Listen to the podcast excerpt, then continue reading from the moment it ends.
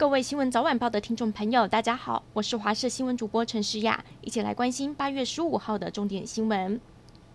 台湾疫情受到控制，星期天台湾新增两例本土病例，创下五月疫情爆发以来的新低点，死亡也再度加零。指挥官陈时中透露，八月二十三号之后，疫情警戒虽然不会调降，但是将会开放部分场所。另外，今天的好消息是，台湾自行购买的二十四点九六万剂莫德纳疫苗下午到货了，会优先给第一类的人员来施打。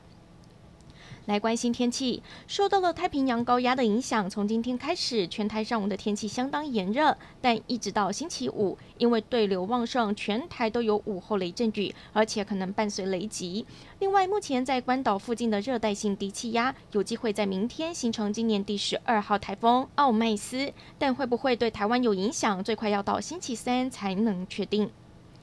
威力彩连杠三十九期头奖上看十七点五亿元，礼拜一就要开奖。在开奖前的周末假日，南投竹山紫南宫涌现了来求财的香客，不止附近的彩券行很有感，人潮回流至少五六成，摊商们也忙着迎接人潮回流。高雄桃园区的明霸科路桥被洪水冲断，山上部落的交通因此中断，后山成了孤岛。是否以空投来援助物资？然而目前山区没有瓦斯，居民只能以野炊的方式烧柴生火煮饭。和我国有六十五年深厚邦谊的海地，在十四号发生了规模七点二的强震，至少三百人罹难，一千八百人受伤。海地总理宣布国家进入为期一个月的紧急状态。台湾除了捐赠五十万美元协助赈灾之外，如果海地政府向我国提出需求，在条件许可之下，我国搜救大队也已经待命，可以随时前往协助。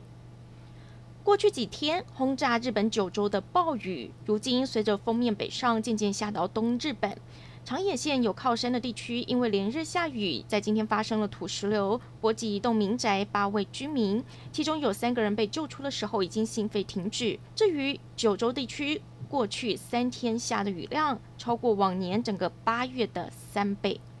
美国总统拜登决定撤军阿富汗之后，当地民兵组织塔利班击溃政府军，已经开进了首都喀布尔，各国纷纷撤离侨民以及外交人员。美国总统拜登警告，要是让当地美国人陷入任何危险，将会面临强大的军事回应。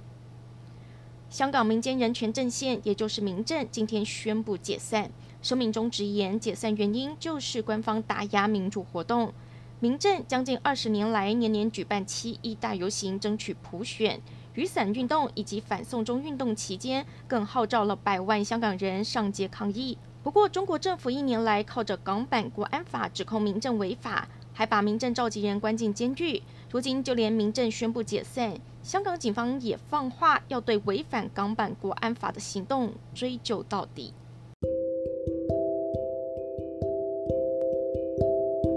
感谢您收听以上的焦点新闻，我们再会。